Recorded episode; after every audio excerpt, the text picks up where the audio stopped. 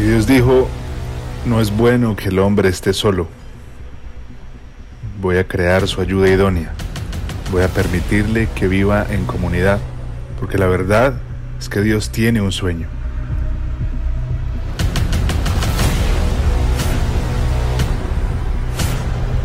Un sueño en el que nos involucra a todos los que estamos en este planeta.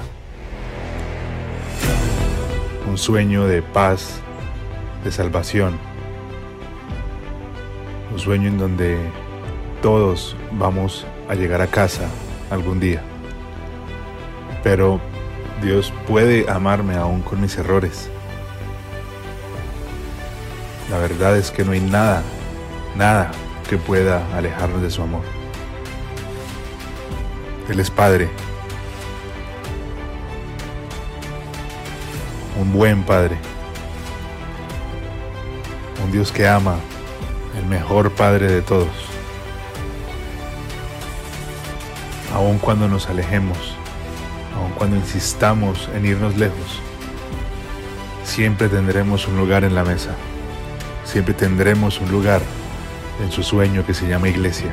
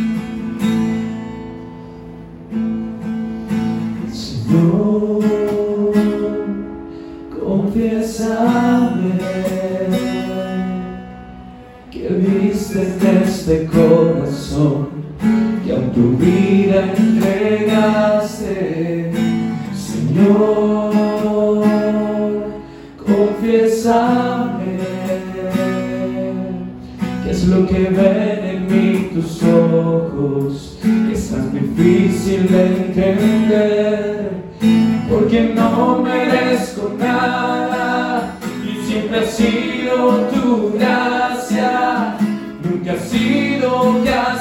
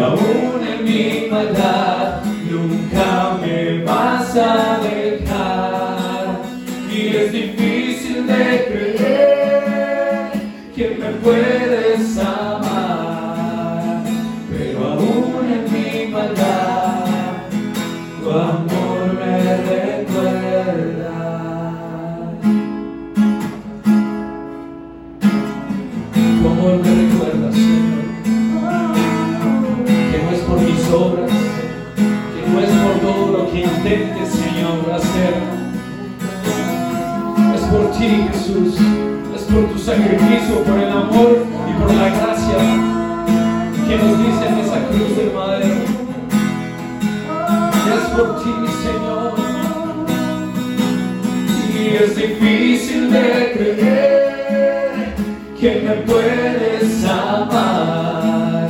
Y pero aún en mi maldad nunca me vas a dejar. Y es difícil de creer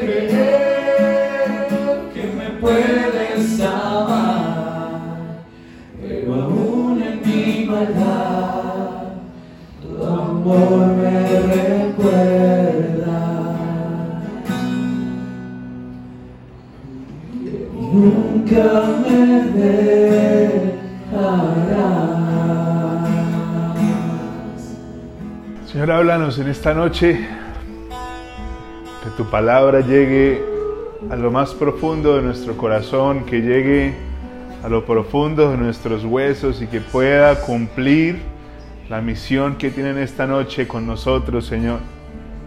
Tu palabra llegue para traer entendimiento, para traer luz a nuestra mente, para que podamos comprender más lo que tú quieres de nosotros, lo que tú quieres que hagamos, Señor.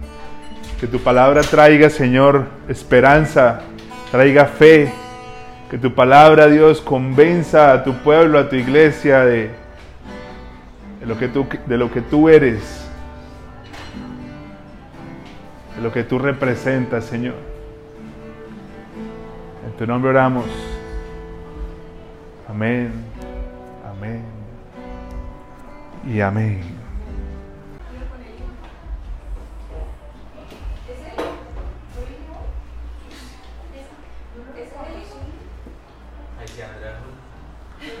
Lo importante es que aquí está Jesús, ¿no? Porque más importante, más importante. Eh,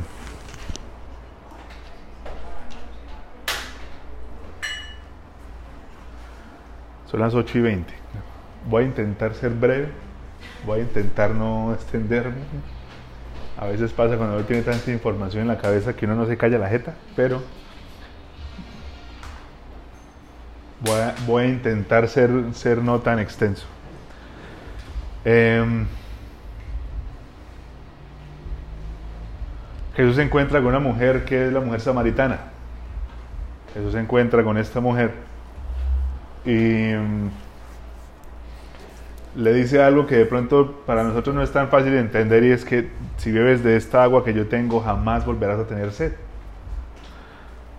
De pronto entre su entendimiento humano uno puede decir, no, pues, pues, o sea, yo tomo una vez y listo, y ya la sed se me va para siempre, pero A lo que el Señor se está refiriendo es en, el, en la continua búsqueda que sacia mi sed, no una vez.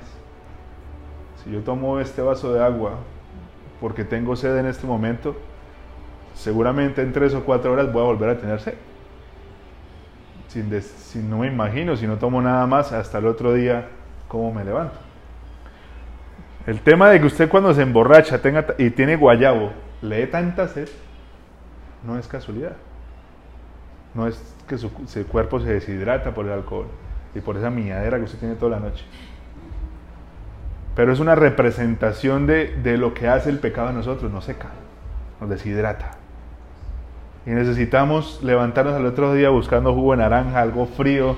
Por ahí hay un apóstol decía que voy a poner una tiendecita para vender cerveza, para yo tomarme una de vez en cuando, para evitarme el problema de andarla buscando.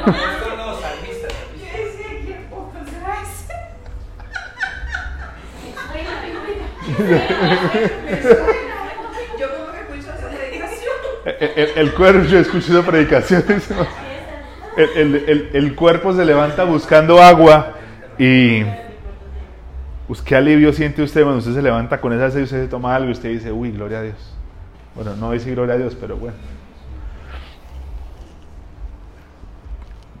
Hay que tener una búsqueda continua con Jesús.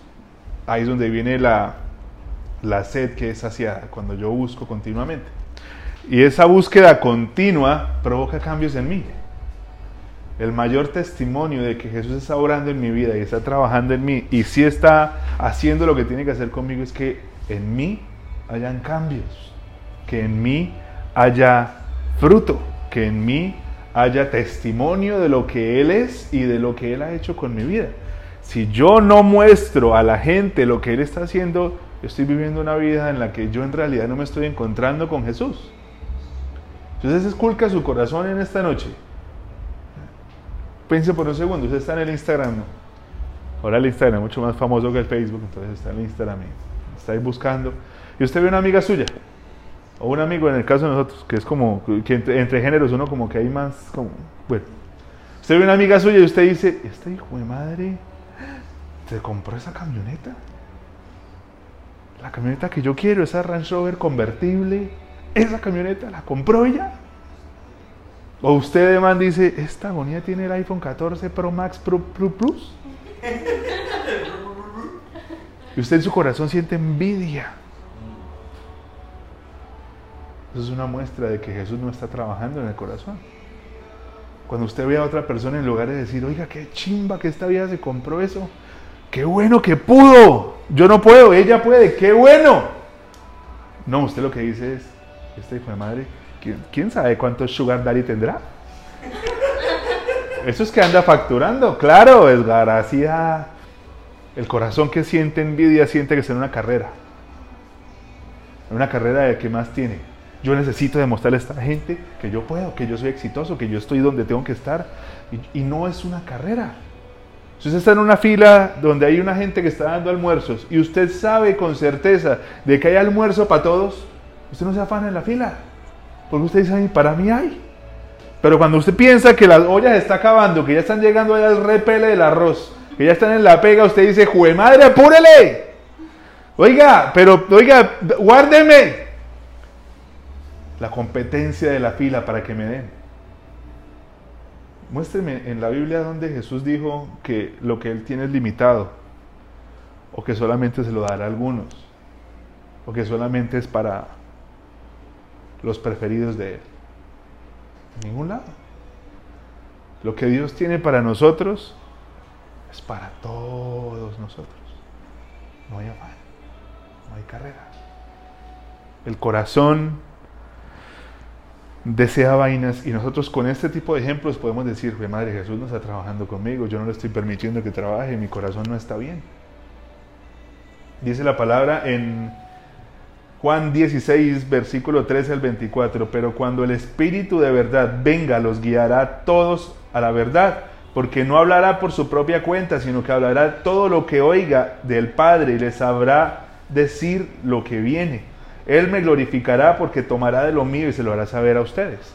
Jesús está hablando a sus apóstoles y está diciendo, el Espíritu Santo me va a glorificar. Es decir, que una muestra de que el Espíritu Santo está trabajando en nosotros es que nosotros glorificamos a Jesús. El Espíritu Santo siempre va a estar interesado en que Jesús brille. Y si Él trabaja en nosotros, la muestra de que el Espíritu Santo está trabajando conmigo es que mi vida exalta y Jesús brilla a través mío. Porque es que nosotros tenemos un problema y es que nosotros queremos competir con Jesús. Nosotros queremos que seamos nosotros los, los dueños del brillo. Dice Efesios 3:21, a Él sea la gloria en la iglesia por Cristo Jesús, para todas las generaciones, por los siglos de los siglos. ¿Para quién es la gloria? ¿Para quién es la gloria? Nosotros mismos estamos intentando ocupar el lugar de Jesús al decir, Señor, yo quiero brillar. Señor, yo, muéstreme, yo, yo, guíame, dame seguidores, dame fama, dame reconocimiento, dame, dame gente que, que me vea y diga, uy, qué bendición ese hermano, qué bendición esa China. Los encuentros con Jesús transforman y cambian. Hay una mujer que está en la palabra que se llama María, que no es María, la mamá de Jesús, que se llama María. Buenas, ¿cómo está? Hola.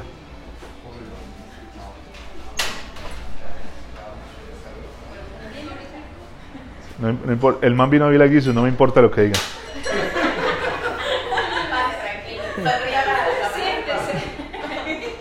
Bueno, ese pedazo mañana lo voy a editar en cámara lenta. Y con una flechita. María, María de la que les estoy hablando no es María, la madre de Jesús, no es María Magdalena. Es María que tenía dos hermanos. Una hermana era Marta y, la otra, y el otro hermano era un mancito que es muy conocido por mucha gente, porque el vaguito se murió y se volvió a levantar, que se llama Lázaro. Lázaro. Eran ellos tres, María, Marta y Lázaro. Y María tiene tres apariciones en la palabra que usted dice, jue madre, esta vieja era puro nivel. Tres apariciones de las que vamos a hablar en esta noche y usted va a entender qué es lo que pasa cuando usted se encuentra con Jesús en realidad. La, primera historia que aparece en la palabra acerca de ella, Lucas 10, 38 al 42, Jesús visita a Marta y a María. La casa de ellas era un lugar que a Jesús le gustaba mucho. Y en la palabra hay muchas partes en donde hablan de que Jesús pasaba y se quedaba con ellos. Ellos lo hospedaban al Señor. Por eso, por eso Lázaro y Jesús se volvieron tan amigos. Y por eso Lázaro cuando muere Jesús sintió lo que sintió y, era, pues madre, se murió el parcero, entonces hay que hacer algo. Dice Lucas 10, 38, 42. Durante el viaje a Jerusalén Jesús y sus discípulos llegaron a cierta aldea donde una mujer llamada Marta los recibió en su casa. Su hermana María se sentó a los pies del Señor a escuchar sus enseñanzas. Lo primero que habla la palabra acerca de esta mujer, María de Betania, es que estaba Jesús ahí hablando y la china estaba así sentada embobada escuchando a Jesús hablar. Embobada escuchando lo que él estaba enseñando. Entonces, pero Marta, su hermana, estaba distraída con los preparativos para la gran cena.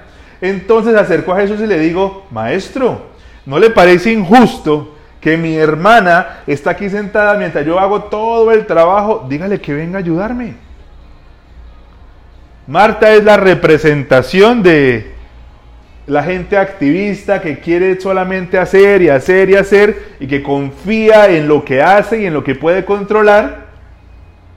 Y la respuesta de Jesús es, el Señor le dijo, mi apreciada Marta, usted sabe que algo va a pasar y Dios lo va a peinar cuando Dios le dice apreciado. Usted dice, Jesús, es que mi apreciado Julián, déjame decirte le dijo, mi apreciada Marta, estás preocupada y tan inquieta con todos los detalles. Hay una sola cosa por la que vale la pena preocuparse. María la ha descubierto y nadie se la quitará. La única cosa por la que, por la que hay que estar preocupados es por escuchar al Señor está diciendo a Marta, usted está preocupando que porque la carne esté bien y porque la comida y que los detalles y que la bebida y que el vino y que la mesa y que las bombas y que las luces. Y esta mujer está sentada escuchándome y esa es la única preocupación que usted tiene que tener. Entonces el primer destello de María de Betania en la palabra es sentada escuchando al Señor, escuchando el mensaje de la enseñanza. Más adelante aparece otra vez esta mujer, en un, ya en un escenario un poco más dramático y es cuando Lázaro muere. muere Jesús estaba tranquilo con esta vuelta. Si usted lee la palabra, Jesús no estaba, se murió Lázaro. ¿Y ahora qué vamos a hacer? Dios mío, me murió, me murió. Esta picha de ese mañana a pura, mejor dicho. No, Jesús estaba tranquilo. Jesús dijo, en la palabra Jesús dice, Lázaro se ha ido a dormir, pero pronto, va, pero pronto va a despertar. Tranquilo, relajado, sin afán y sin estrés. Juan 11, del versículo 11 en adelante. Un hombre llamado Lázaro estaba enfermo. Vivía en Betania con sus hermanas María, María y Marta. María era la misma mujer que tiempo después derramó el perfume costoso sobre los pies del Señor.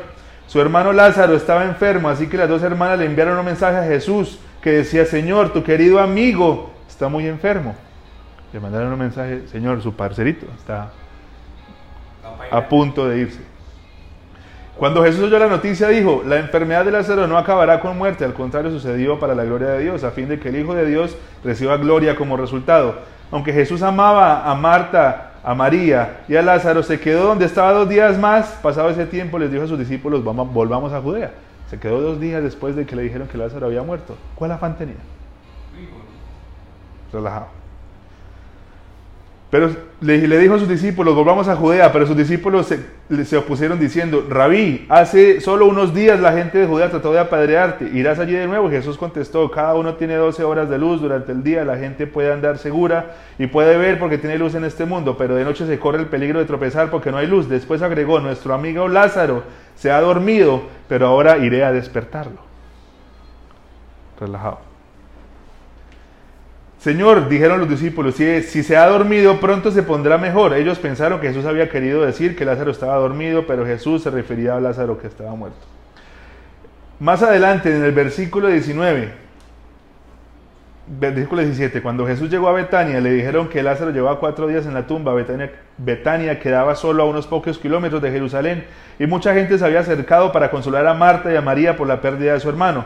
Cuando Marta se enteró que Jesús estaba por llegar, Salió a su encuentro, pero María se quedó en la casa. Marta escuchó y dijo, Jesús llegó, tengo que irme. Señor, algo pasó, tiene que resucitarlo ya, pero se murió, pero ayúdeme, pero es que haga algo. ¿Y María qué hizo? Se quedó en la casa. Tranquila. Ella sabía quién era el Señor y no se puso a correr, tranquila. Marta le dijo a Jesús, Señor, si tan solo hubieras estado aquí, mi hermano no hubiera muerto, pero que pero que aún ahora yo sé que Dios te dará todo lo que pidas. Jesús le dijo, tu hermano resucitará. Es cierto, respondió Marta, resucitará cuando resuciten todos en el día final. La Marta, parte de afanada, era bien incrédula. No, y sabía Biblia. Porque Jesús le está diciendo, tu hermano va a resucitar. Y ella le dijo, sí, el día que resucitemos todos. No está creyendo en lo que Jesús le está hablando. Versículo 32. Cuando María llegó y vio a Jesús, cayó a sus pies y dijo, Señor, si tan solo hubieras estado aquí, mi hermano no habría muerto. Dijo exactamente lo mismo que dijo Marta, si tan solo hubieras estado aquí, mi hermano no hubiera muerto. La diferencia es que una corrió afana y la otra llegó y se postró. Hermanas, viviendo en la misma casa, con el mismo dolor, en la misma situación, dos formas de reaccionar distintas. Entonces después ya sabemos la historia, Lázaro, Jesús llega, hay algo muy particular más adelante porque, porque Jesús escuchó a Marta y le dijo, tranquila que Él va a resucitar. Pero cuando escuchó a María, que era como la que estaba más cercana a Él, la Biblia dice que Jesús se molestó cuando la vio sufrir. No contra ella, sino le dio rabia en su corazón de decir, madre, está muy, está muy, está muy triste María. no sé si Él está diciendo, hubiera llegado antes, no sé si le está diciendo, me demoré mucho en hacer esto, porque mire lo que ella está sintiendo y lo que le, lo que le está causando su corazón. El, Marta tiene el mismo corazón y Jesús no estaba diciendo, ay, pobrecita Marta, pero María sí. Más adelante, Juan 12, una mujer derrama perfume sobre Jesús, es la misma María. Seis días antes de la Pascua, Jesús fue a Betania, Jesús le encantaba Betania donde vivía Lázaro, a quien él había resucitado, entre comillas, usted está viendo un man que murió caminar, usted es... ¿Qué Lázaro? ¿Vieron, no? ¿Cómo se siente resucitar? O sea, ¿Murió allá qué o cómo es la cosa? El man está caminando entre todos y todo el mundo relajado y tranquilo. imagínense que Williams hubiera muerto y está aquí sentado hablando con nosotros.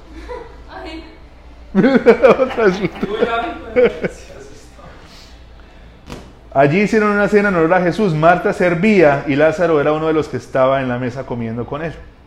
María trajo unos 300 gramos de perfume de nardo puro, muy caro, y perfumó los pies de Jesús.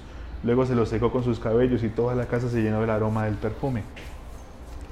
Después de que la Biblia habla de esto, es el que aparece don Judas Iscariote y dice, uy, pero ese perfume está muy caro, ¿por qué no lo donan para venderlo y para ayudar a los pobres?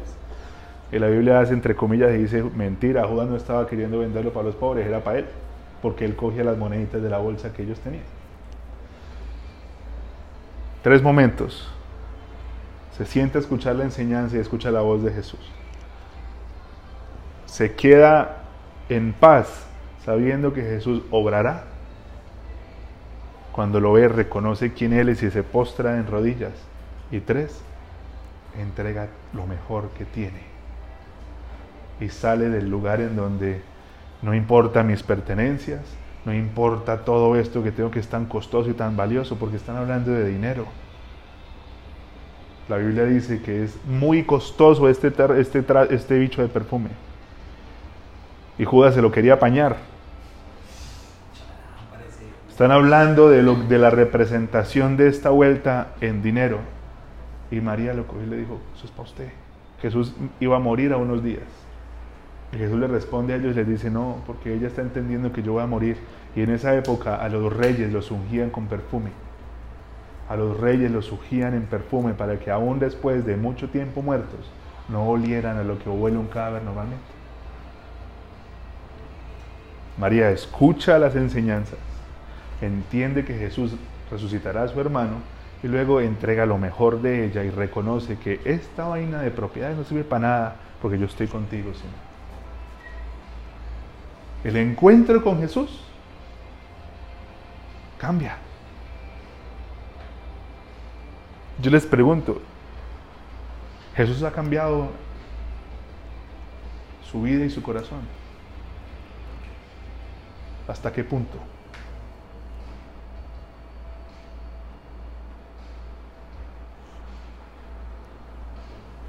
Si tuviéramos ese tarro de perfume, se lo entregaríamos. Mi mamá tiene un perfume cuando yo tenía como 5 años. Eso ya debe tener hongos y moho esa vaina. Lo guarda porque es el perfume especial costoso que nunca usa.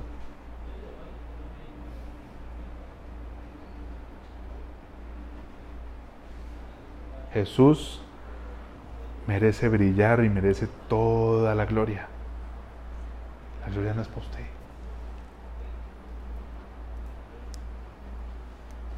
Eso tiene algo de malo. Jesús está rodeado de 12 mancitos, a punto de morir, y se reúne con ellos y lo sienta, siéntese, haga de cuenta que están acá los vagos. Chinos, me voy. Se está acercando la hora en la que yo me voy a ir. Los van a matar. Algunos de ustedes van a morir colgados, otros van a morir quemados, otros van a morir decapitados. A uno de ustedes lo van a serruchar entre un árbol. Pero confíen porque yo he vencido al mundo. Cuando sientan que no pueden más, acuérdense que yo estoy aquí y les voy a dejar al Espíritu Santo que va a venir a estar con ustedes. Ánimo. Los amo mucho, cuídense.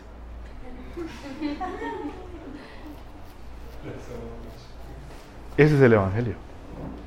Nosotros como seres humanos hemos cogido y le hemos tergiversado y le hemos agregado y le hemos puesto y le hemos añadido y le hemos cambiado. Es que el Evangelio es bendición, es abundancia, es prosperidad, es alegría. si yo estoy en el Señor, todo está bien.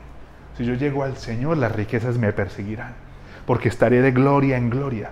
Todo lo que yo toco se mueve. Yo soy como el rey Midas, toco esto y oro. Yo toco acá y se me transforma y se multiplica. Y cuando yo miro, pues madre, la billetera está a explotar y todo está creciendo. Y Dios mío, gracias, gracias.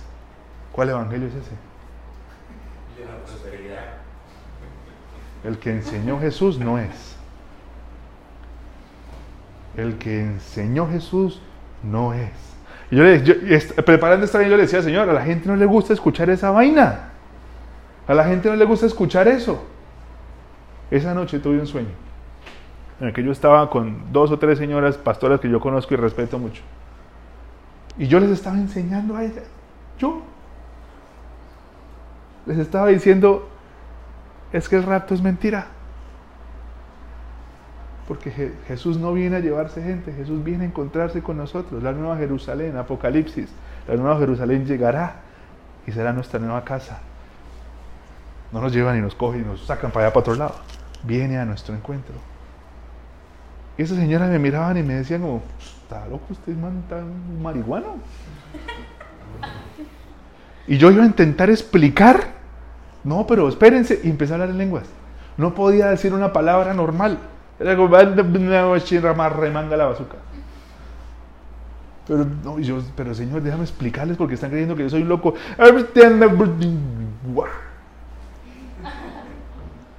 Y una voz me dijo, tú hablas lo que yo te digo que hables y yo convenzo.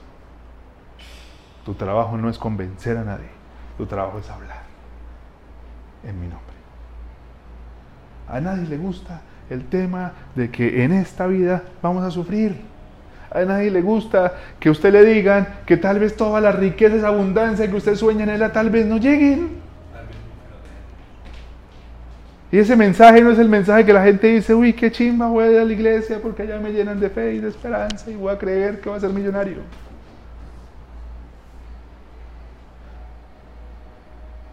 El Evangelio habla de entregar y de morir.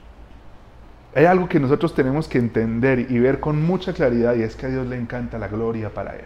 A Dios le gusta brillar y cuando hay gente que intenta brillar por Él, no le gusta no se siente cómodo con eso. Un mancito, 21 años, moreno, con sus jeans así rotos como estos.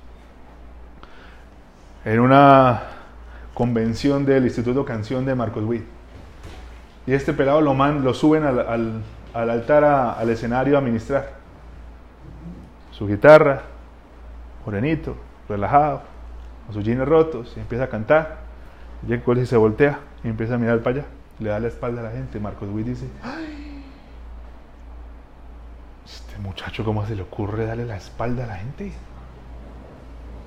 ¿Cómo se le ocurre decirle a la gente que, que darle la espalda si es que usted le han enseñado por años que usted tiene que ver a los ojos y conectar con las personas? Marcos Witt se, se esperó a que la vaina terminara y lo cogió y le dijo, oiga, ¿eso qué fue? ¿Cómo así que la espalda para la gente? Y este muchacho le dijo, lo que pasa es que cuando yo me miro para allá y la gente no me está viendo, están viendo al Señor y no me miran a mí, yo no quiero que me vean a mí, yo no quiero brillar. Este muchacho se llama Marcos Brunet.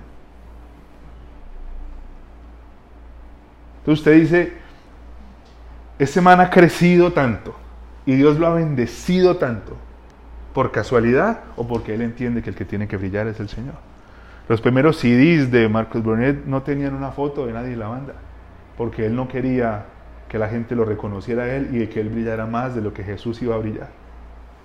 Gente que usted conoce, predicadores, salmistas, gente que ha subido muy alto y se ha caído muy bajo, porque tal vez han querido que los aplausos sean para ellos. Gente que dura poco en realidad allá arriba, sin decir nombres para no atacar a nadie. Pero piense y dése cuenta que hay un montón de cantantes y de grupos que fueron muy populares en una época y hoy ya no tienen nada. Es como si la nube de favor se moviera cuando la gente empieza a desear para ellos. Es como si la nube de favor dijera, no, tu motivación ya no es la correcta, no puedo seguir ahí. El tema es que tenemos un círculo cristiano muy limitado. Los famosos cristianos están ahí, en esa pared, no hay más. Y como son tan poquitos, si usted pega una canción hace 20 años, igual lo siguen llevando a congresos y a vainas porque, porque no hay mucha gente que, que pegue en el cristianismo. Entonces, a uno usted esté como una guanábana despapallado o no, la gente lo va a seguir llamando y lo va a invitar porque usted es alguien que fue conocido hace mucho tiempo. Pues yo le pregunto, su vida y sus cosas y lo que usted anhela y lo que usted sueña no ha llegado a donde tiene que estar porque Dios no se le da la gana o porque su corazón no está listo para estar allá. Nosotros tenemos que entender algo y es que Dios no es malo. la representación de Dios Padre Jesucristo. Es la imagen del Dios invisible, Jesús. En Jesús, con sus charlas con la gente, con las conversaciones que él tuvo con las personas, con los milagros y cómo trató a la gente, son destellos de lo que es Dios Padre. Dios Padre no es el juez que dice, ah, pecó, ay papi, salga a la calle y lo va a fracturar un pie por pecador. Dios Padre no funciona de esa manera. Dios Padre es el mismo que se arrodilló con la mujer que iban a apedrear y le dijo, ¿dónde están los que te acusan? Es el mismo que fue y le mostró misericordia al ladrón de la cruz y le dijo que, que hoy de cierto te digo que estarás conmigo en el paraíso. Él es el mismo. Entonces, Dios no es un Dios malo que le está viendo y le está diciendo, sufra. Ah, usted sueña eso. Ay, mi hija, quédese ahí porque eso no va a pasar. No. Tal vez Dios está intentando que usted se dé cuenta de que su corazón aún anhela cosas que no le sirven, que no son buenas.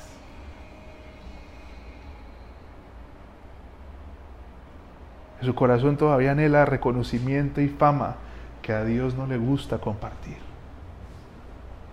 Sí, sí, Dios es tan hermoso y misericordioso y, y madre, lo mejor que podemos tener, que Él nos bendice, que Él permite que tengamos más de lo que podríamos tener.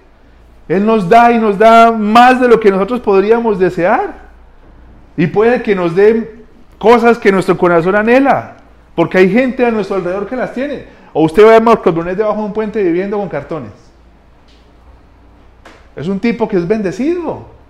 Y que tiene su buena casa y que tiene su buen automóvil y que tiene su familia y que viaja por el planeta y que me imagino que tendrá más millas que, mejor dicho, y, y lo honran a donde llegue y la gente lo admira y la gente lo aplaude y la gente quiere algo de él y la gente quiere que él ore. Sí, Dios, Dios es tan misericordioso que permite que eso pase. Pero no pasa porque nosotros lo anhelamos el reconocimiento y la fama, sino pasa porque lo buscamos a Él y Él trae eso a nosotros. Cuando nosotros en el privado, cuando cerramos la puerta y buscamos a nuestro Padre, Mateo 6:6, buscamos a nuestro Padre en el secreto, Él nos recompensará en público.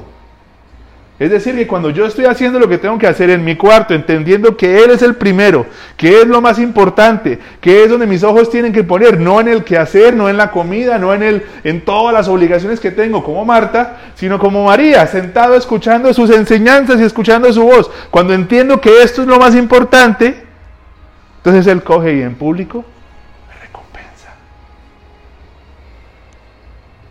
Yo no estoy diciendo que Ah, no, usted llegó al Evangelio, papi, prepárese para una vida de ruina y de andar arrastrándose por el piso. O sea, aquí, vamos, aquí rotémonos los zapatos porque van a empezar a salir huecos. No. Dios da y da mucho. Pero Dios da cuando nosotros entendemos que el que merece brillar es Él. Ay, pero yo conozco a una persona que brilla y que eso es muy famosa y muy conocida. Pregúntese si Dios brilla a través de esa persona. Si Dios no está brillando a través de esa persona, esa, esa fama es temporal. Así como usted ha visto mucha gente que ha subido y que ha caído. Gente que un día tiene acá y un día tiene acá. Porque ¿qué hace Satanás? Como le hizo a Jesús, si usted me adora, todo esto es para usted. Pero no le dice que va a durar solamente seis meses. Si yo hago lo que tengo que hacer en privado, si yo hago lo que tengo que hacer en mi búsqueda continua del Señor, entendiendo que mi sed únicamente se sacia porque voy a Él, Él me coge y en público me recompensa. Ya no, ya no soy un, un enemigo del Señor intentando tener lo que es para Él. Ya no llego hombro a hombro a decirle, Señor, listo, vamos a brillar, pero brillamos los dos. Yo soy tu guerrerito, yo trabajo, entonces brillamos los dos. No. Jesús le dice, papi, yo brillo. Usted se hace detrás de mí. Mi brillo le va a tocar. Mi brillo lo va a alcanzar. Y usted va a crecer. Y mucha gente lo va a conocer. Y su trabajo va a dar mucho fruto, pero porque usted está detrás de mí. Porque usted entiende cuál es su lugar.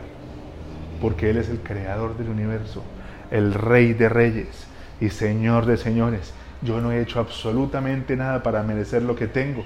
No he hecho absolutamente nada para recibir lo que Él me entrega. Y mucho menos he hecho algo para recibir la gloria que es para Él.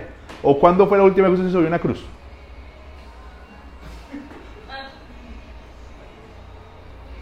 Hasta donde yo sé, el único que se aguantó todo eso fue Él. Es que yo me aguanté que me rompieran el corazón. No compare una cosa con la otra. Es que yo me aguanté una quiebra y perdí 17 millones de pesos. No compare una cosa con la otra. Es que yo me estrellé y el carro me quedó en pérdida total y me tocó ahorrar para comprar otro. No compare una cosa con la otra.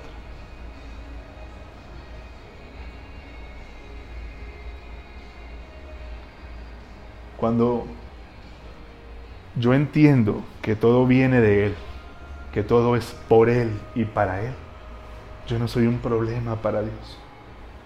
Yo no soy alguien que crece para decir, ah, listo, yo fui el que escribió esa canción, entonces los views son míos. Como dijo alguien que escribió una canción muy famosa en el cristianismo gringo, que se llama Reckless Love, que acá la conocimos como amor feroz o amor incondicional o como sea. El man subió un video diciendo, el hombre que te trajo Reckless Love. Ningún hombre me trajo Reckless Love. La canción me la trajo el Espíritu Santo. Pues el problema es cuando nosotros queremos apoderarnos de lo que Dios nos entrega, esto es mío porque yo lo logré. Hay un problema muy grande, porque eso fue lo que hizo Satanás. Satanás quiso robar lo que le pertenecía al creador del universo.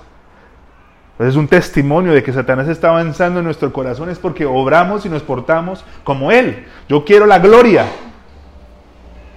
Ah, listo, Dios, usted me lleva y usted me catapulta. Ábreme las puertas de oportunidades. Ábreme el mar de bendiciones. Llévame, Señor, a, ver tu mano poderosa de provisión.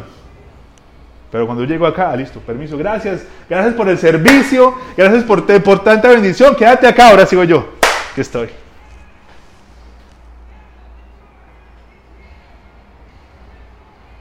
Y en lugar de ser bendición para el reino, nos volvemos enemigos del reino porque estamos intentando llevarnos lo que únicamente le pertenece a Él,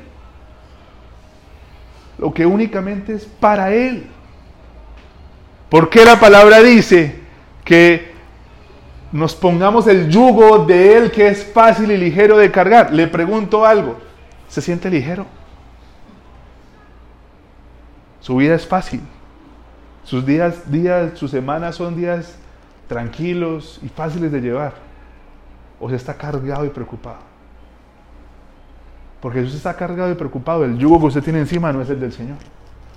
Usted tiene otro yugo encima. El yugo del mundo. Pero nosotros creemos que el mundo es sexo, drogas, rock and roll y, el J Balvin y las sudaderas largas y las camionetas de colores y, el... Nosotros creemos que es toda esa vuelta. Y la iglesia ataca al mundo y dice, uy, es que ese man reggaetonero es un pecador. Y mire esa gente. El mundo y la forma de que el mundo opera es el afán, es el abrazar y no soltar los recursos. El mundo opera con escasez. Todo el tiempo es, tengo que guardar, tengo que guardar porque se va a ir. Tengo que guardar, tengo que guardar porque no la va a tener. Tengo que coger, tengo que coger porque se me va a ir. Y Dios opera de una manera muy diferente. Dios ve la plata como un flujo continuo. Si ustedes siguen, que la plata siga su rumbo, les llega a ustedes ustedes le dan a otras personas, les llega a ustedes ustedes hacen lo que tienen que hacer, la plata fluye y la plata sigue llegando. Cuando usted la coge acá y le pone aquí una tranca y dice, listo, llegó, mía. Aquí no sale. El flujo se interrumpe y la plata no sigue fluyendo y se queda acá. Y estos billetes se apichan, se pudren, y lo único que usted tiene que hacer es permitir que usted sea el flujo continuo de la bendición de Dios y no el que la coge y la abraza y dice eso es para mí en el nombre de Jesús. Dios respondió mi oración. Dios responde oraciones para que usted sea la respuesta de otras oraciones. Dios responde sus oraciones para que usted pueda hacer respuesta para otra gente que lleva orando mucho tiempo. Escuché el otro día un mensaje de una señora que decía es que si la, si, la iglesia es del Señor, Dios les manda plata. Y alguien que es muy sabio le respondió y le dijo, señora, Dios le da plata a la gente que está en la iglesia para que inviertan en el reino. Dios no hace consignaciones fantasmas, porque es responsabilidad de la gente.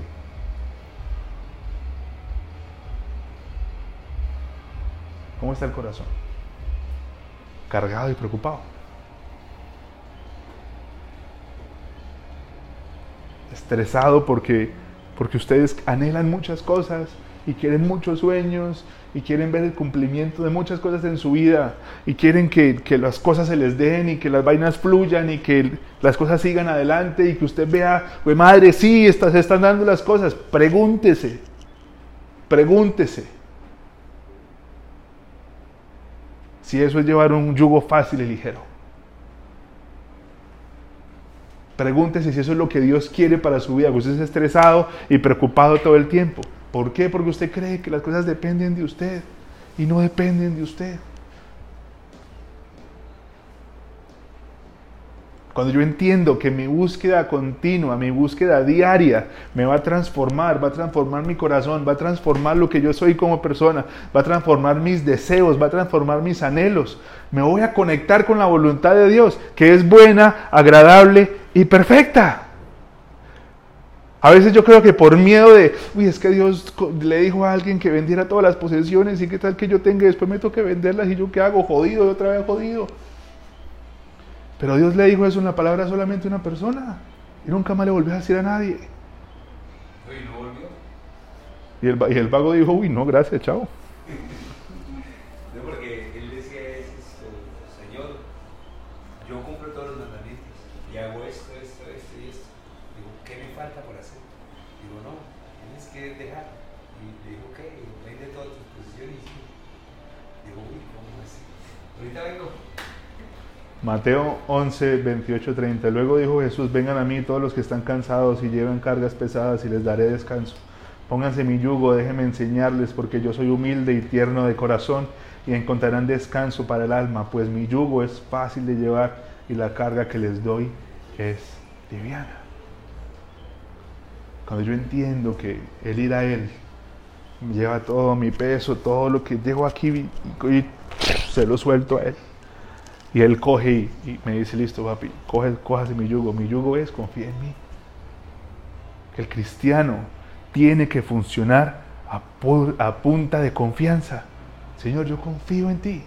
Yo confío en lo que tú traerás a mi vida. Yo te voy a buscar. Es que si yo no planeo y si yo no me muevo, entonces no va a pasar nada. Pero es que tal vez usted se sigue planeando y se sigue moviendo sin su intimidad y sin buscar al Señor como lo tiene que buscar. Sus planes son una guanábana. Sus estrategias no sirven para nada. Pero cuando usted va y hace lo que tiene que hacer y no se va a quedar solamente en oración, usted se mete, Señor, aquí estoy, de mañana te buscaré. En la mañana te voy a apartar tiempo para pasar tiempo los dos, para leer tu palabra, para conocerte más. Ah, bueno, en esas oraciones Dios le va a decir, ¡pum! Oiga, ¿por qué no hace esto con su negocio? ¡Pum! ¿Por qué no habla con esta persona que le pueda ayudar con esto? ¡Pum! ¿Por qué no llama a esta persona que hace un tiempo hablaron, que de pronto le pueda ayudar? Y las cosas empiezan a dar. Pero su corazón está aquí en el hospital rehabilitándose todos los días. La gloria es para ti, la gloria no es para mí. Los aplausos son para ti, no son para mí. El reconocimiento y, y, todo lo que la gente está anhelando para entregar es para ti, no es para mí. Ah, bueno, está tu corazón listo, venga para acá. Es hora de darle una estrategia violenta para que ese negocio crezca. Es hora de mostrarle cuál es el esposo, cuál es la esposa. Es hora de mostrarle dónde está el corazón. Pero si no estamos acá, si no estamos aquí planeando, los deseos son una guanábana. Si no estoy aquí rindiendo mi corazón día a día para que Él transforme mi vida, yo voy a salir a desear vainas que no me sirven. Yo me conecto con la realidad y con la voluntad de Dios en el secreto y salgo a la calle a poner en práctica lo que estoy aprendiendo en el secreto. Hay gente que dice, si yo no tengo mi tiempo de oración en la mañana en el que puedo hablar con Dios, yo no duro una semana. Porque buscamos es cuando estamos estresados y cargados y, uy, espérenme, es que tengo una semana terrible, tengo que hablar con el Señor. ¿Por qué no empezó el lunes?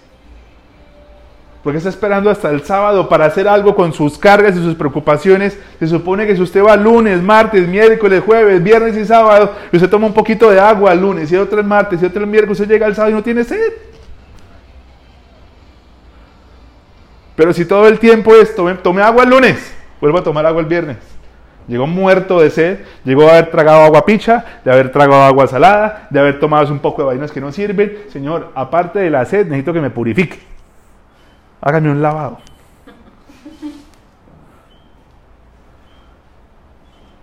La búsqueda continua me va a dar las herramientas para que yo pueda hacer lo que Dios quiere que yo sea. Mira a su alrededor, hay gente cristiana que brilla. Sí. Mira a su alrededor, hay gente que sigue al Señor, que Dios los usa y los levanta. Sí. Pero cuando usted no va diariamente, pasa lo que pasó con un cantante que tenía un desorden sexual que nunca trató, que nunca habló con alguien. Hoy es en, una, en las redes sociales una mujer. Un muchacho que pasó de iglesia a iglesia cantándole al Señor y honrando al Señor y invitaba a, a retiros y a congresos. Hoy en día dice que es una mujer, que tiene un desorden sexual, el hijo de madre, que no fue todos los días acá. Entonces, problemas para la iglesia.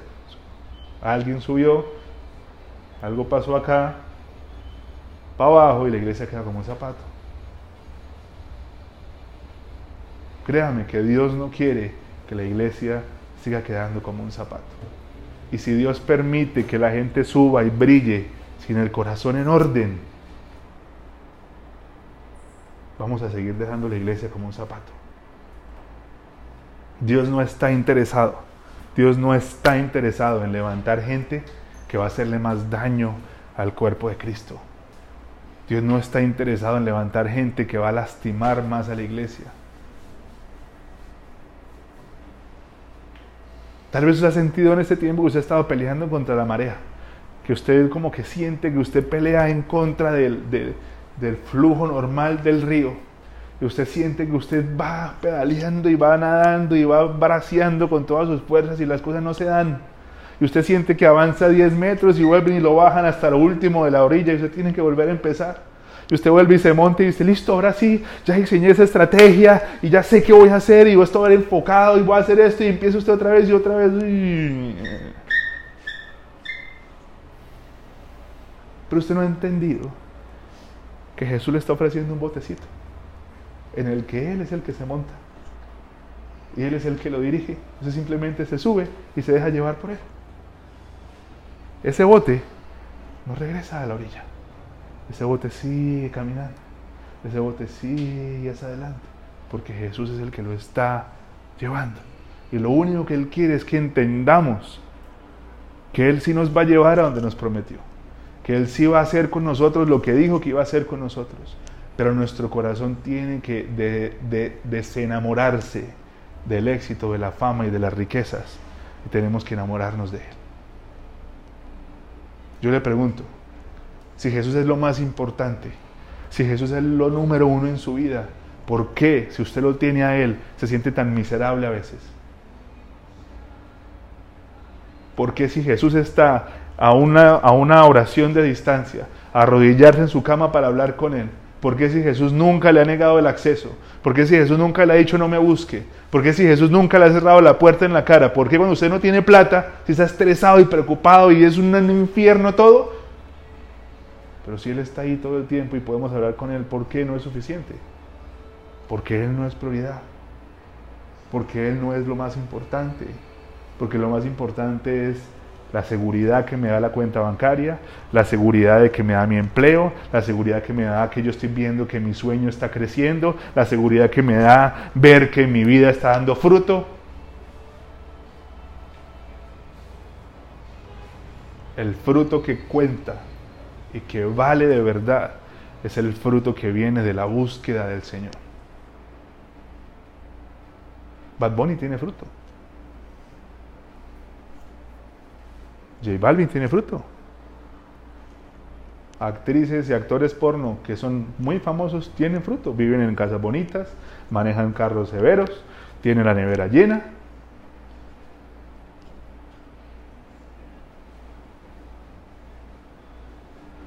No podemos ser como el mundo que quiere frutos sin importar el costo. No podemos ser como la cultura de allá afuera que quiere llegar a la meta sin importar cómo llegue. Porque cuando nosotros caminamos y hacemos y hacemos sin contar con Dios, sin buscar a Dios, sin estar pasando tiempo con Él, estamos intentando llegar, sin importar que esta vaina no se dé, sin importar que mi corazón como esté, yo quiero llegar. Yo quiero llegar, no me importa cómo. Yo tengo que llegar allá, yo tengo que lograr lo que yo me he propuesto y mi corazón va a ver el cumplimiento de mis promesas. Por eso cuando llega un pastor y dice, hermano, ¿usted le puede creer al Señor? Levante la mano. Yo declaro sobre su vida que su sueño se va a cumplir la próxima semana y yo declaro que, ese, que esa empresa va a ser, de mejor dicho, eso va a tener usted para botar plata por la ventana. Pero cuando usted le dicen, primeramente reino de Dios y su justicia, en la intimidad buscamos y brillamos afuera. Ay, no. Ir todos los días, arrollar. Ir todos los días a buscar. El corazón está emborrachado de ganas de fama. El corazón quiere reconocimiento. El corazón quiere seguidores. El corazón quiere crecer y crecer y crecer para que la gente alrededor diga, impresionante, mire todo lo que logró, mire todo lo que ha hecho, wow.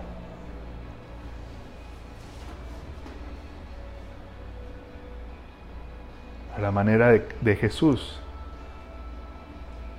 Ya no vivo yo, ahora Cristo vive en mí.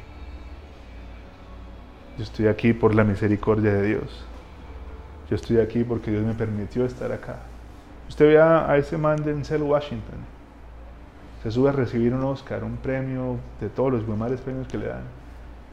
Lo primero que coge el micrófono y dice, yo quiero darle las gracias a Dios porque Él me dio este talento. Gracias a Dios porque Él me dio todas estas oportunidades. El tipo ayuda a gente, el tipo le paga las universidades a la gente, el tipo a su staff le habla del Señor, el tipo es un hombre de fe. El tipo no ha salido con un escándalo no ha salido con temas de drogas, no, está, no está divorciado, no tiene los hijos descarrilados. Eso es el fruto que Dios trae y que, que dura y que, que en realidad vale la pena tener cuando usted reconoce quién es el Señor. Cuando usted ha tenido que ir a lidiar con su ser que no es bueno, con su corazón que no es bueno, con su corazón que anhela cosas que no son buenas. Ese es el fruto que vale la pena. El fruto que antes de empezar a predicar, le pregunté a mi esposa cómo estaba y la niña cómo estaba. Ya les conté que estuvimos en la clínica. Y mi esposa me escribe y me dice, eres el mejor papá y el mejor esposo del mundo. Puede que no lo sea. Puede que me falte mucho. Pero el hecho de que mi esposa piense eso me hace mirar al cielo y decirle, Señor, estás trabajando en este corazón, que era una lámpara. Que se levanta días en los que no quiere hablar con nadie que se levanta en días donde no quiere hablar con nadie, está de mal genio y está de mal humor. Este man vivió conmigo y seguramente me vio muchos días donde yo no quería hablar con nadie. Y donde con este manera solamente que mamen bien, ah bueno, y ya. Un corazón que anhelaba cosas que no le convenían, un corazón que anhelaba vainas que no sirven. Dios está haciendo un poquito de trabajo conmigo y todavía me falta mucho, pero está haciendo cosas en mí para que mi esposa vea eso. Ese es el fruto que vale la pena. La gente alrededor suya que diga, oiga, yo lo felicito por lo que usted está haciendo, yo lo felicito su corazón, yo lo felicito a usted por lo que usted es. Su esposo y su esposa que diga, amor, la, la, la, esposa de hoy, el esposo de hoy no es el esposo de hace un mes, gracias por tu esfuerzo. Gracias por tus oraciones porque estás transformándote y estoy viendo a Dios en ti. Porque aun cuando yo estoy siendo una guanábana y te saco la chispa y quiero sacarte el mal genio todo el tiempo, tú me estás amando y me estás respondiendo con amor, gracias porque estoy viendo a Jesús en ti. Ese es el mayor testimonio de Jesús en nosotros, no que tengamos o no tengamos.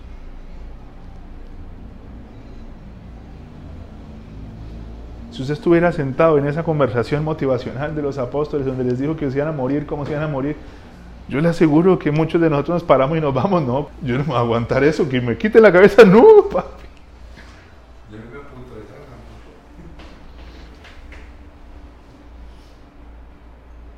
Pero Jesús había trabajado en esta gente tanto, en el incrédulo Tomás y en el loco el Pedro, y en el, la emoción del Juan, que era toda emoción. Había trabajado con ellos y se aseguró de que cuando Él se fuera ellos pudieran soportar el peso, ellos pudieran soportar la carga de saber que iban a morir y no iban a morir tan chévere.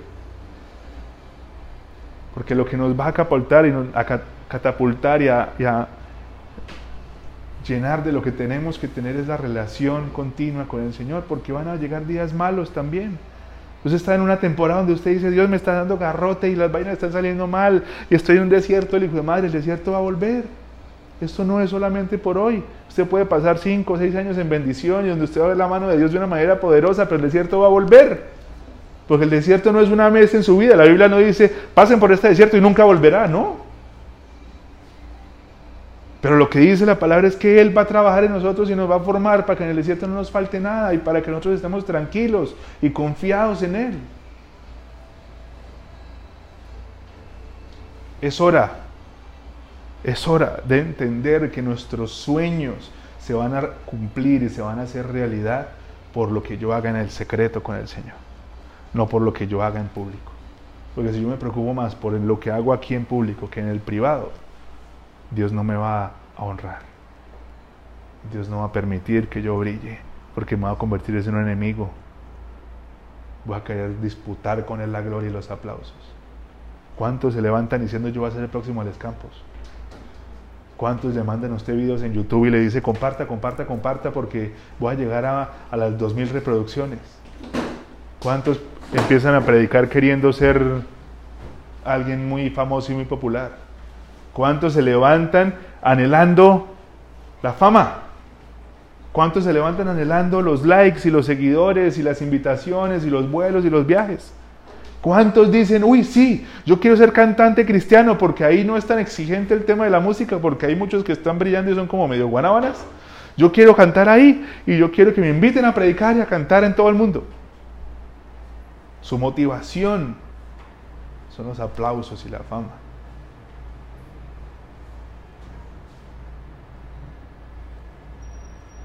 Pero el Señor lo coge a usted en su cuarto y lo prepara para que si hace parte de su plan, usted un día se pare en plataformas que usted jamás pensó que iba a estar y bendiga a la gente.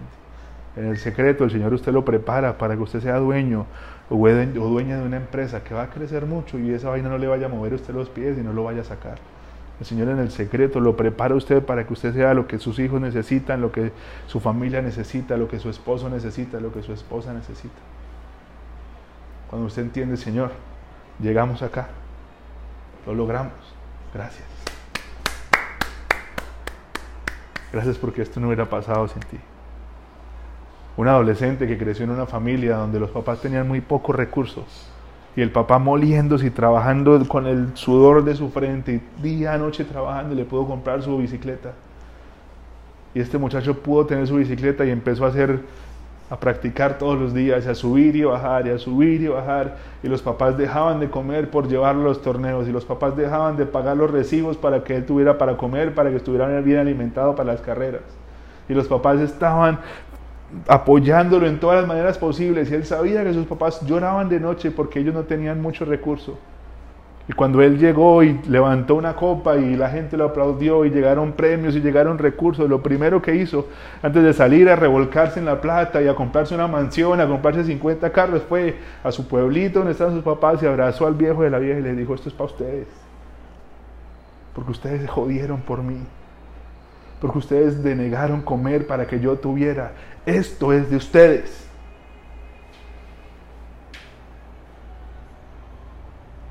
Lo mismo pasa con el Señor. Señor, estuviste cuando nadie quiso estar. Señor, me amaste cuando nadie me amó. Señor, me levantaste y me hice propósito cuando para nadie yo era nada. Señor, me decidiste utilizar cuando estaba en medio del barro. Señor, me diste cuando yo no merecía tener. Me trajiste provisión cuando yo no merecía tener provisión.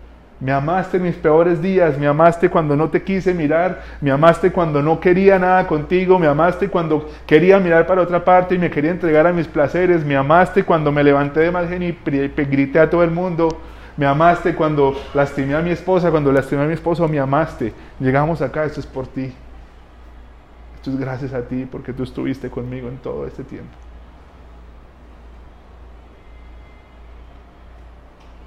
Porque el espíritu de nuevo rico es muy fácil. Ya tengo, uy, vamos a disfrutar. Vamos a tener, vamos a hacer, porque ya tengo, por fin llegó la bendición. Pero la gente que tiene intimidad dice, Señor, llegó esto, ¿qué hacemos con esa plata? ¿A quién vamos a bendecir? ¿A quién vamos a buscar para ayudar? Señor, llegamos acá, me están aplaudiendo, cuida mi corazón porque no merezco esos aplausos. Señor, me están invitando a predicar, me están invitando a cantar, me están invitando, me están invitando a, abrir más negocios, a abrir más locales, a abrir más empresas. Cuida mi corazón porque yo no, me, yo no quiero toda esa fama y todo ese reconocimiento porque me hace daño. Camina conmigo, yo no quiero caminar si tú no estás. Yo no quiero avanzar si tú no estás. Yo no quiero que otra puerta se abre si tú no estás. Yo no quiero que ningún negocio, que ninguna oportunidad llegue a mi vida si tú no estás en ella y su corazón se va a cuidar y usted va a crecer para bendecir y para no volver a caer en, las mismas vainas de siempre. Pero entiende y dése cuenta que su corazón anhela tanto la fama y el reconocimiento que por esas razones que usted no está donde quiere estar. Entienda que su corazón anhela tanto el reconocimiento y los aplausos y la admiración de la gente que usted no está donde quiere estar hoy porque Dios no se lo puede permitir porque se va a ir y la caída va a ser muy dura.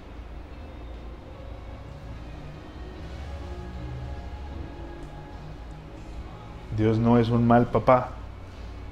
Dios es un excelente papá. Y Dios no nos va a poner en nuestras manos cosas que nosotros no podemos manejar. Dios no le va a decir, listo, mi hijo, tienes dos años, vamos a manejar.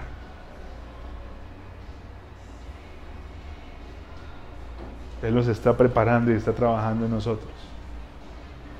Dios entrega. Dios bendice. Dios provee. Pero Dios está más interesado en nuestro corazón, en lo que nosotros anhelamos aquí profundamente, antes de ponernos a brillar porque sí. La gloria es para Él. La honra es para Él. Nombre sobre todo nombre, Jesús. Toda rodilla se doblará y toda lengua confesará que tú eres el Señor. ¿Qué tal si la oración de nosotros en esta noche cambia? Por ¿Qué tal si la oración en esta noche en, nosotros cambia? Y en lugar de, de que nuestro corazón siga anhelando lo mismo de siempre, nosotros podamos decirle, Señor, brilla a través de mí. Señor, úsame para que tú puedas brillar a través de lo que hagas conmigo. Ninguno de ustedes es, una persona normal. Ustedes tienen un llamado y un propósito. Ustedes conocen al creador del universo y el creador del universo quiere hacer cosas increíbles con usted. Cuando usted llegue al cielo, Moisés, Abraham, Jacob, Isaac, venga, ¿Cómo, ¿Cómo era esa vaina tener el Espíritu Santo? O sea, cuando usted oraba por la gente, pasaban cosas. O sea, usted, Dios lo usaba y, la gente era libre y la gente era sanada y los brazos salían. A lo bien.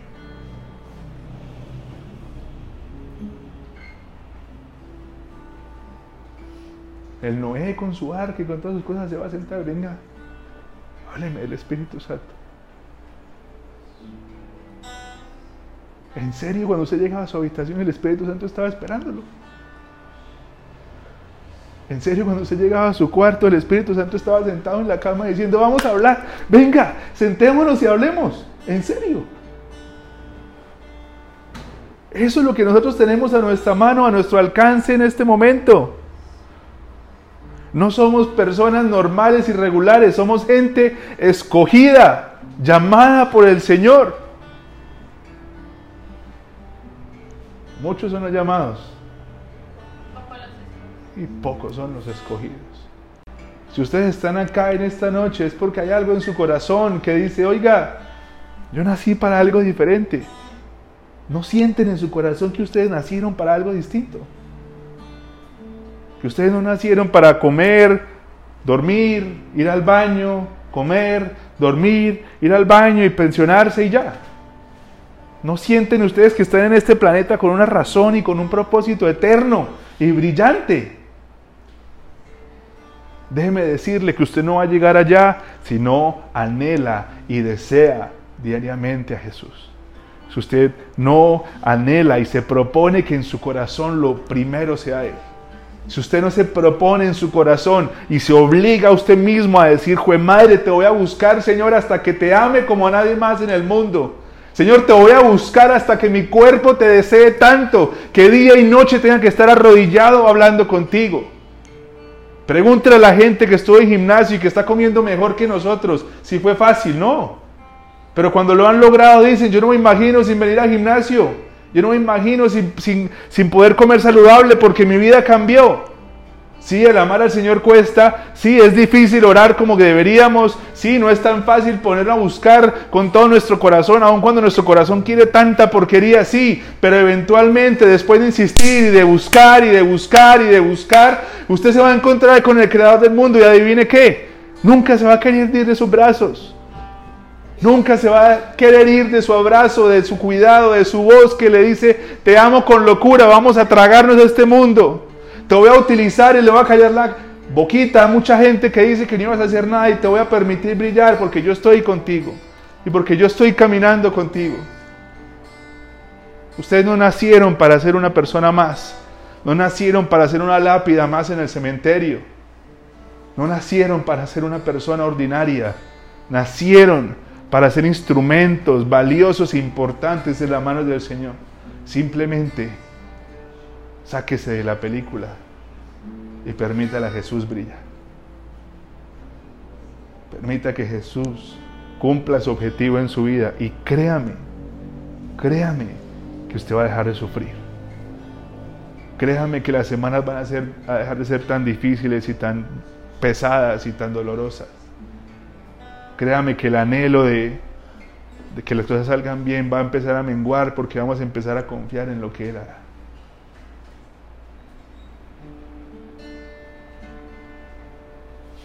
Cantamos, si lo tengo, a Él lo tengo todo. Jesucristo basta. Cantamos un montón de cosas que en realidad estamos viviendo.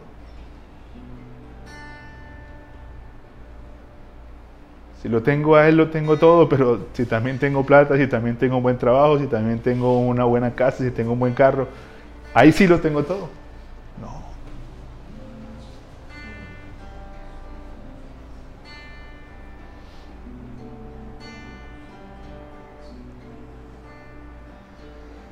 Tal vez muchas cosas se han ido de las manos. Tal vez usted está pasando por este desierto porque Jesús necesita que usted entienda que si lo tiene a Él es lo único que usted necesita.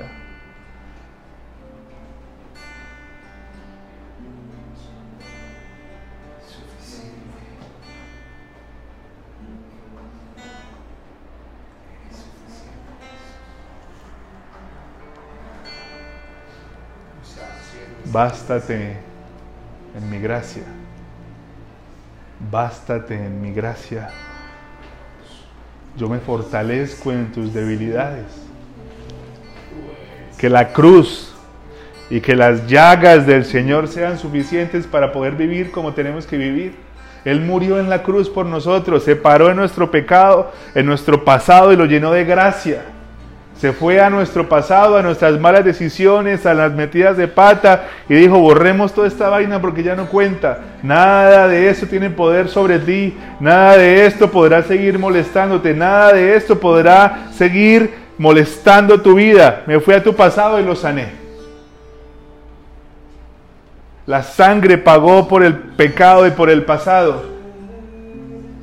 Pero cuando la herida estuvo, también salió agua que representa vida agua que representa vida que Él viene a entregar. Esta vida que yo tengo para ustedes es una vida en abundancia, pero porque están conmigo. Una vida en la que ustedes van a ver mi mano y mi respaldo y mi poder, pero porque están pasando tiempo conmigo.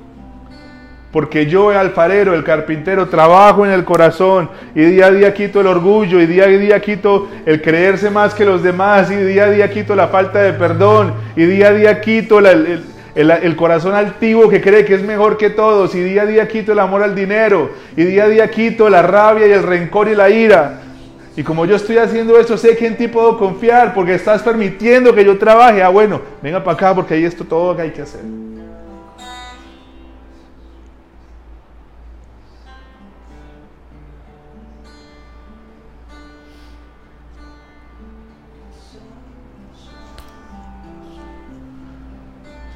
A Él sea la gloria por los siglos de los siglos, por siempre y para siempre. Los aplausos, las luces, que las luces se apaguen sobre encima del hombre, porque solo Él merece brillar. Que los ojos se quiten de lo bueno que habla un hombre o lo que hace un hombre porque solamente Él merece brillar.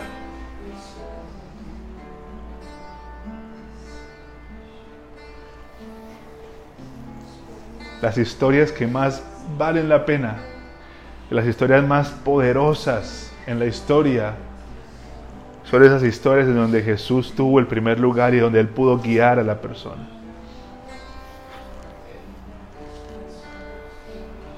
Hay un mundo allá afuera hay un montón de gente allá afuera que está anhelando el encontrarse con alguien que les muestra a Jesús. Hay un montón de gente allá afuera que está anhelando ver a Jesús en las demás personas. Allá afuera hay un montón de gente que quiere figurar y que quiere fama y que quiere reconocimiento, pero hay muy poca gente que está mostrando a Jesús a los demás, que está abrazando, que está amando, que está ayudando, que está guiando, que está aconsejando Gente que diga, venga papá, porque yo estuve allá, venga, venga que sí se puede salir, vamos a orar. Le va a presentar algo que va a cambiar su vida como me la cambió a mí. Esta mente que vivía en llamas y que vivía en fuego y que anhelaba cosas que no son buenas, cosas que querían destruirme y destruir mi familia y mi casa, cosas que no tienen por qué estar acá, cosas que son muy peligrosas para pensar. Llegó Jesucristo con su baldado de agua y apagó todo el incendio. Hay veces en donde la llama se empieza a prender de nuevo. Y si yo no voy y me arrodillo y reconozco quién es Él, el incendio empieza a crecer.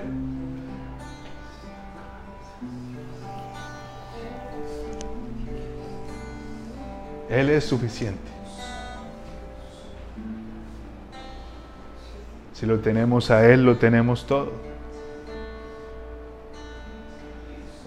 Si tengo a la, a la persona que me puede proveer, a la persona que me cuida, a la persona que pelea por mí, la persona que trae favor a mi vida, la persona que trae perdón a mi vida, la persona que me entrega salvación, la persona que me hace mejor esposo, mejor amigo, mejor hermano, mejor hijo, la persona que trabaja en mi corazón.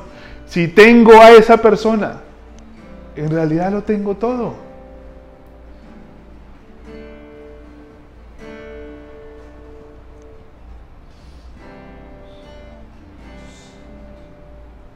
Gracias Señor. Gracias Jesús. Gracias por lo que hiciste y por lo que haces en nosotros, Señor.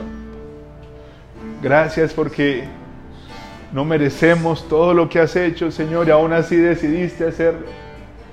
Gracias por esperar por nosotros, por confiar en nosotros, Señor. Gracias por amarnos. Gracias por tener tanta paciencia con nosotros, Señor. Gracias por creer tanto en nosotros. Gracias Señor por ver cosas en nosotros que jamás nosotros vimos. Gracias por ver nuestros dones, nuestros talentos, las cosas buenas que tenemos en el corazón cuando ni siquiera nosotros las vimos.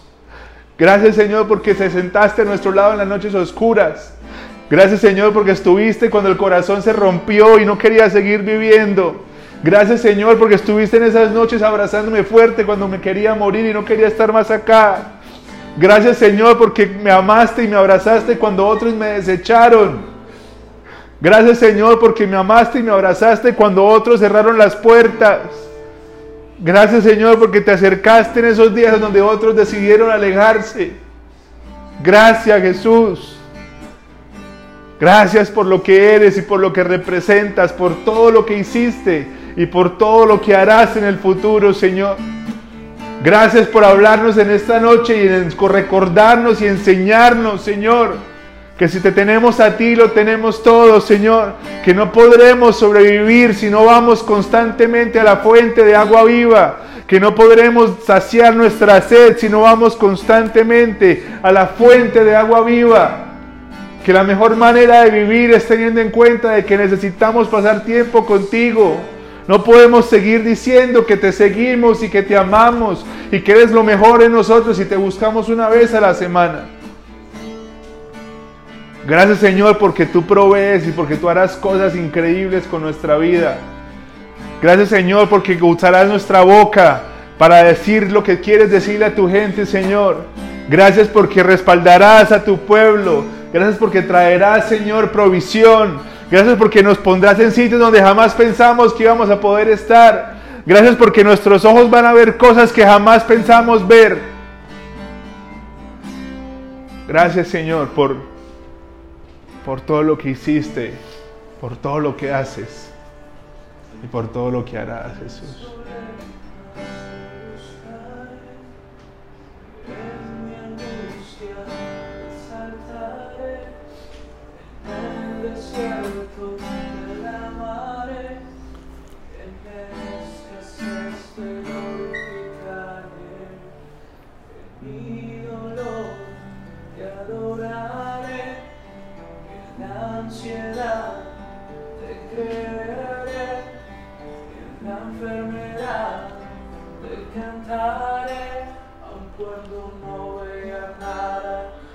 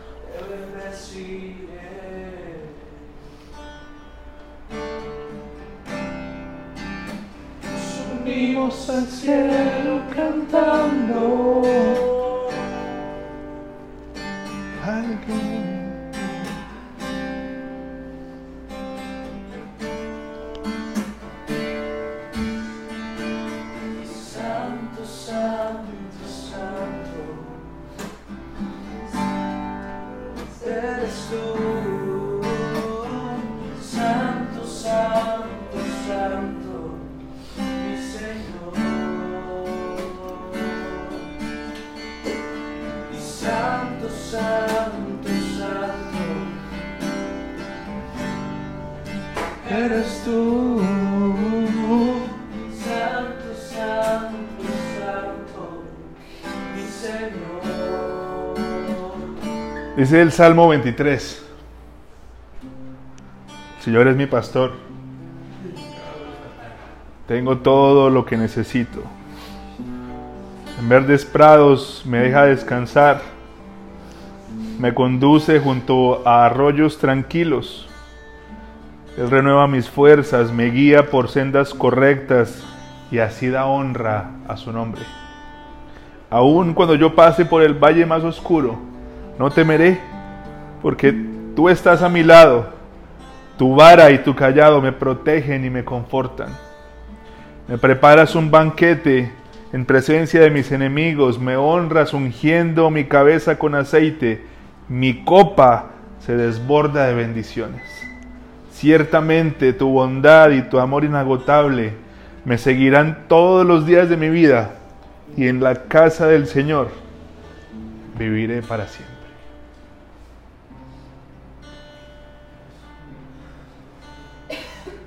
Tú eres mi pastor y tengo todo lo que necesito. Mi copa se desbordará de bendición. Tu vara me protege.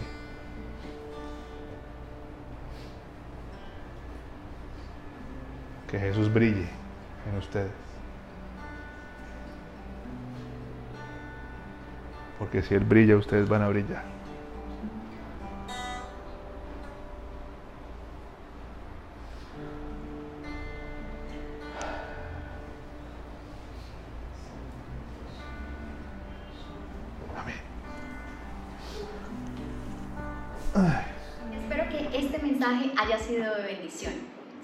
Te conectaste hoy por primera vez a escuchar nuestro mensaje, quiero invitarte a hacer una oración de fe, una oración donde tú decides aceptar a Jesús en tu vida y que de ahora en adelante sea Él quien tome el control. Ahí donde estás, te pido que cierres los ojos y vamos a decir, Señor Jesús, te damos gracias por permitirnos estar aquí en este lugar, gracias por nuestra vida, gracias por permitirme escuchar este mensaje. Yo quiero que a partir de hoy seas tú entrando en mi vida, que seas tú tomando el control. Te entrego, Señor, mi corazón. Te pido que seas tú guiándome, llevándome paso a paso para conocer tu voluntad. Te pido que escribas mi nombre en el libro de la vida que a partir de hoy inicies un proceso en mi corazón para conocerte y acercarme más a ti. En el nombre de Jesús, amén y amén. Gracias por escuchar nuestro mensaje, espero que lo puedas compartir con alguien que lo necesite.